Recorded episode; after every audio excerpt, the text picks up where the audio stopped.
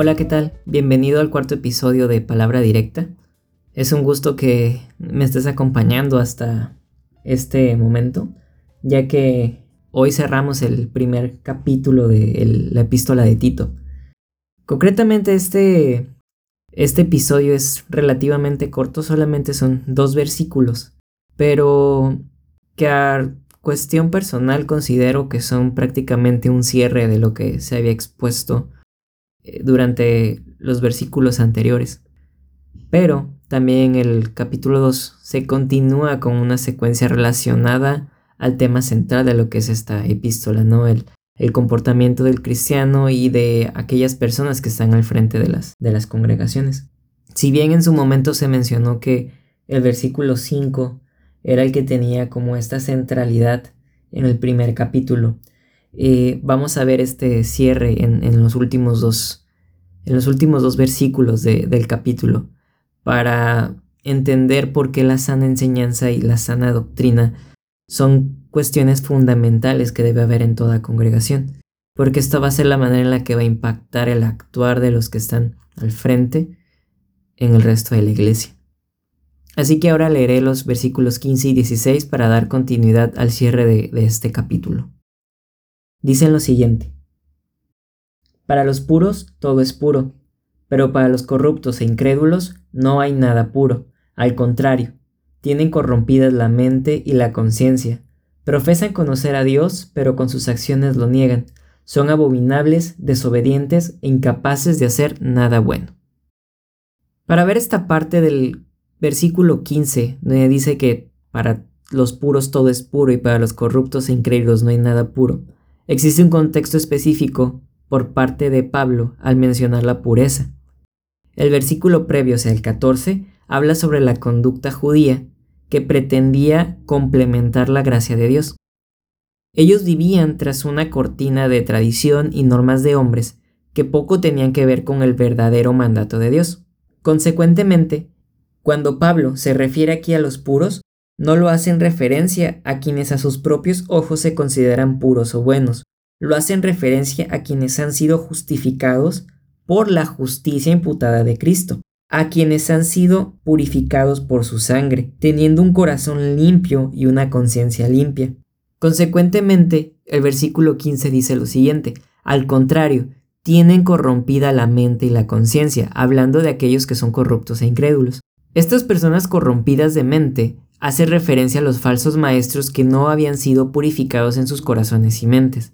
Ellos se encontraban corrompidos porque asimilaban que todo lo que no se apegaba a las normas judías representaba ser inmundo. Prácticamente arrancaban la predicación del Mesías de las congregaciones para implementar rituales y costumbres contrarias a la enseñanza del Evangelio. Poniendo este versículo 15 en nuestros días, no haría una referencia propiamente a que si soy cristiano no importa lo que haga porque tengo libertad para hacerlo. Se refiere a que la pureza que recibimos a través del sacrificio de Jesús hace un cambio en nuestra mente y nuestra conciencia. Veamos lo siguiente. Si tenemos una mente corrompida, nuestra conciencia no nos podrá advertir sobre una mala conducta. Si la mente conoce y está convencida de la verdad de Dios, la conciencia nos advertirá de nuestras acciones. Segunda de Corintios, capítulo 1, versículo 12, dice que nuestra gloria está en el testimonio de nuestra conciencia, de manera que nos comportamos ante el mundo con la santidad que proviene de Dios. No nos ajustamos a nuestra conducta a la sabiduría humana, sino a la gracia de Dios. Y el versículo 16 nos dice lo siguiente, profesan conocer a Dios, pero con sus acciones lo niegan, son abominables, desobedientes, incapaces de hacer nada bueno.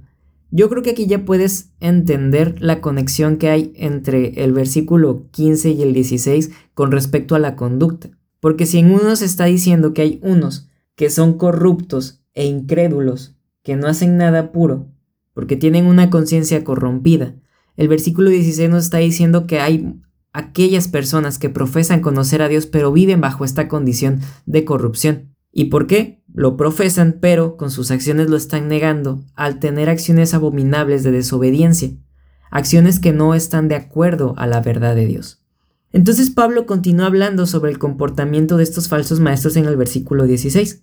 En el episodio 2 se mencionó que el comportamiento del pastorado debía ser evidencia de que creían en Dios. Además que lo que ellos hicieran les daría la capacidad para reprender el mal comportamiento en la congregación, puesto que si ellos no tenían un buen comportamiento, ¿cómo iban a poder exigir que los demás se comportaran de manera adecuada? Es por ello que Pablo resalta en este versículo que la desobediencia es una negativa del conocimiento de Dios. Muchos de los falsos maestros no eran creyentes, únicamente buscaban dinero y poder al promover un falso evangelio.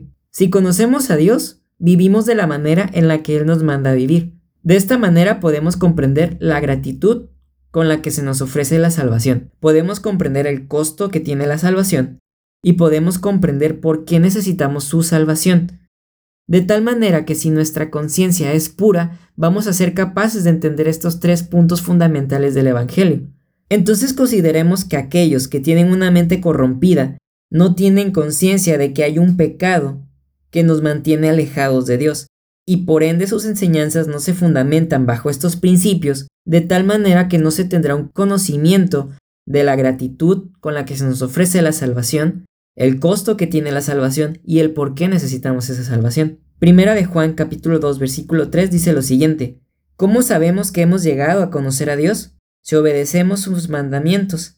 El versículo 4 dice, El que afirma lo conozco, pero no obedece sus mandamientos, es un mentiroso y no tiene la verdad. Precisamente aquí es donde entra la importancia de la doctrina, puesto que lleva a tener una correcta visión del pecado y de Cristo, de tal manera que en el estricto sentido moral el comportamiento refleja que conocemos a Dios.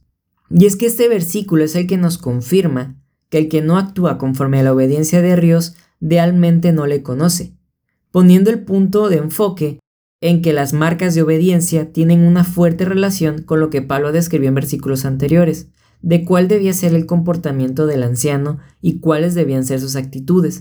Pueden ver versículos 6 al 9 del primer capítulo de Tito. Posteriormente a este versículo 16, en el capítulo 2, se dan instrucciones de cuál debe ser el comportamiento de los ancianos, las esposas, los jóvenes e incluso los esclavos. Es evidente que el comportamiento de la congregación refleja el conocimiento de Dios. Pero esto solo se puede lograr cuando la congregación es sana, por una sana enseñanza. Pablo le expresó a Timoteo que el conocimiento de la Escritura puede hacer sabio para la salvación en Cristo, que la Escritura enseña, corrige e instruye en justicia para estar capacitados para toda buena obra. Así que nuevamente Pablo está recalcando que el comportamiento tiene que estar acompañado del conocimiento de Dios a través de su palabra, dando evidencia de la obediencia a la verdad de Dios. Y hasta aquí termina el episodio de hoy. Realmente fue muy corto, eh, considero que fue también muy rápido, pero espero que a través de estos dos versículos se pueda reflexionar en todo lo contenido en el capítulo 1 de esta epístola de Tito.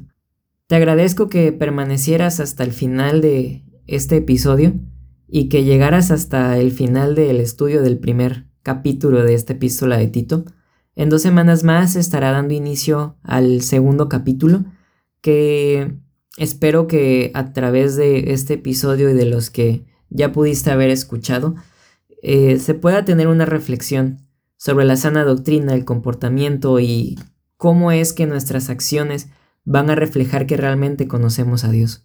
Así que, aunque esta epístola sea dirigida propiamente a, a una centralidad pastoral, no debemos tampoco de dejar y tomar en cuenta aquellos apices que nos dan pautas para poder comportarnos, para poder reflejar que realmente amamos y obedecemos al Señor. Que la paz del Señor y la gracia estén contigo. Nos vemos pronto. Muchas gracias.